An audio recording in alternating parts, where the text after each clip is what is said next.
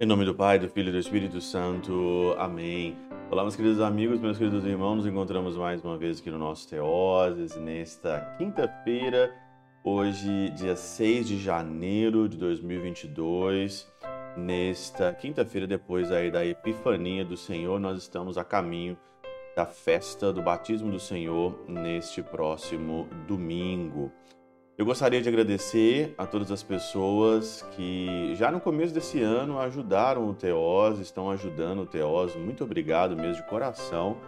Todas as doações, assim, é, não consigo nem denominar né, a generosidade que as pessoas têm pelos projetos de Deus e a confiança mesmo, né, em colocar também aí é, a sua, sua evangelização, os seus bens nesse projeto do Teoses. Muita gente também adquiriu já o curso né, da Bíblia em um ano, o curso que nós ali proporcionamos no teoses.com.br.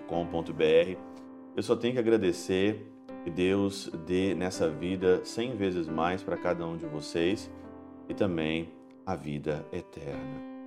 O evangelho de hoje, de Lucas, no capítulo 4, versículo de 14 a 22, é o discurso programático de Jesus, Jesus que entra naquela sinagoga e ele ali pega o livro do profeta Isaías e ele então diz: O Espírito do Senhor está sobre mim, versículo 18.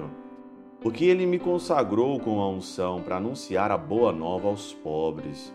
Enviou-me para proclamar a libertação aos cativos e aos cegos a recuperação da vista e para, principalmente também, libertar os oprimidos e proclamar aqui o ano da graça do Senhor. Interessante é que nós podemos pegar aqui cada, cada passo, né, cada, cada frase e meditar na catena áurea. Mas eu queria ficar mesmo aqui hoje na nossa meditação é sobre essa parte quando o Senhor fala aqui, né? Ele veio libertar os cativos, né? Enviou-me para proclamar a libertação dos cativos, né? a libertação dos oprimidos. E aqui na Catena Áurea, né, é, São João Crisóstomo ele faz um comentário no Salmo 125 que encaixa muito bem com a meditação aqui de hoje, né? A palavra cativeiro, né? Libertar os cativos, o cativeiro, né? São João Crisóstomo comenta, encerra vários significados. Há um bom cativeiro do qual diz Paulo, né? Tornamos cativos todo pensamento para o tornar obediente a Cristo.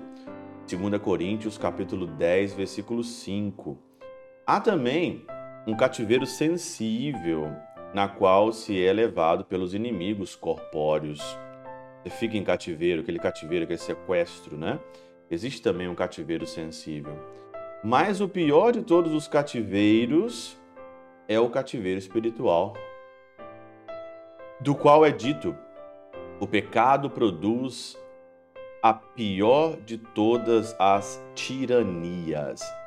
Segundo Timóteo no capítulo 3, o pecado produz em nós a pior tirania, ordenando que se faça o mal e confundindo os que lhe obedecem é desse cativeiro, é desse cárcere espiritual que Cristo nos resgatou. Olha aqui o que, que o pecado faz aqui na tua vida, ordenando que se faça o mal e confundindo os que lhe obedecem. O pecado ordena que você faça o mal, primeiramente para você mesmo, né? Quem peca, peca primeiramente para o seu corpo, para com a sua vida, e depois ele confunde, confundindo os que obedecem. Ele confunde tudo. Não tem uma ordem, não tem uma clareza.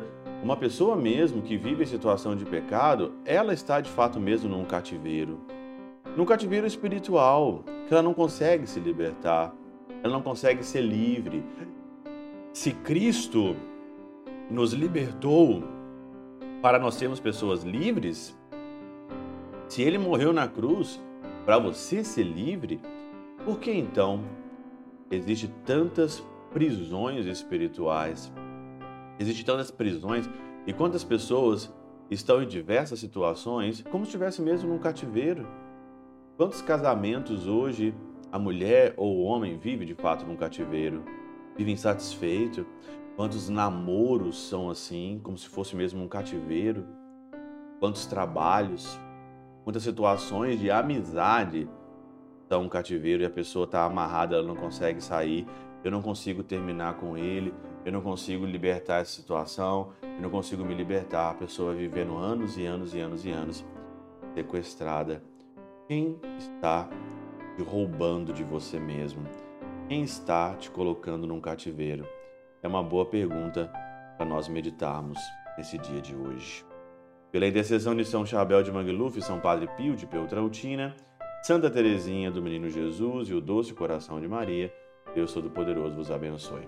Pai, Filho e Espírito Santo desça sobre vós e convosco permaneça para sempre.